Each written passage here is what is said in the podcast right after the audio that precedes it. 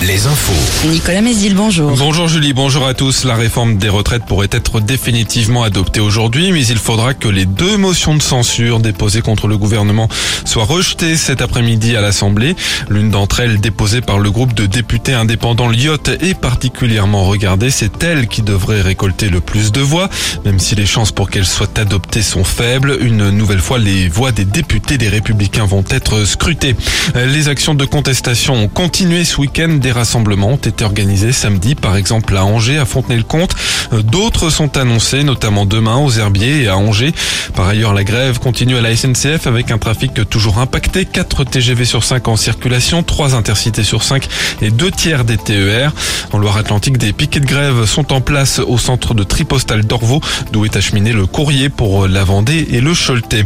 Grève aussi dans les raffineries, certaines sont mises à l'arrêt.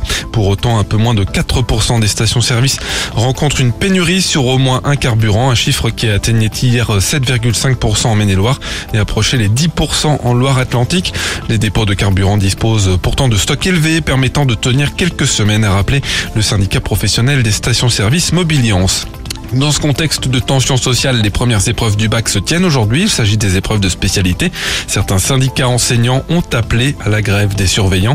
Le ministère de l'Éducation assure euh, que du personnel supplémentaire est mobilisé et que des mesures sont prévues euh, pour les élèves qui arriveraient avec un retard de moins d'une heure. C'est la première fois que ces épreuves se tiennent à cette période de l'année et leurs notes connues à partir du 12 avril seront prises en compte pour euh, Parcoursup. Là aussi, c'est une première.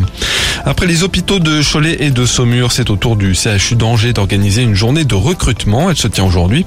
De nombreux postes de remplacement sont proposés pour l'été à partir du 19 juin et pour la fin d'année.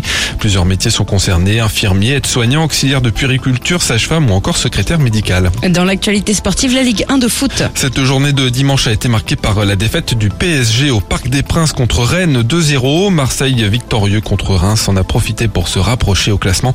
Samedi, Angers a concédé une nouvelle défaite contre Lens et reste bon dernier. Nantes a fait match nul vendredi contre Lyon. La météo, un ciel bien voilé ce matin quand on n'a pas de brouillard. Quelques rayons de soleil se montreront cet après-midi entre deux passages nuageux avec des maxis entre 14 et 16 degrés. Alouette, Alouette.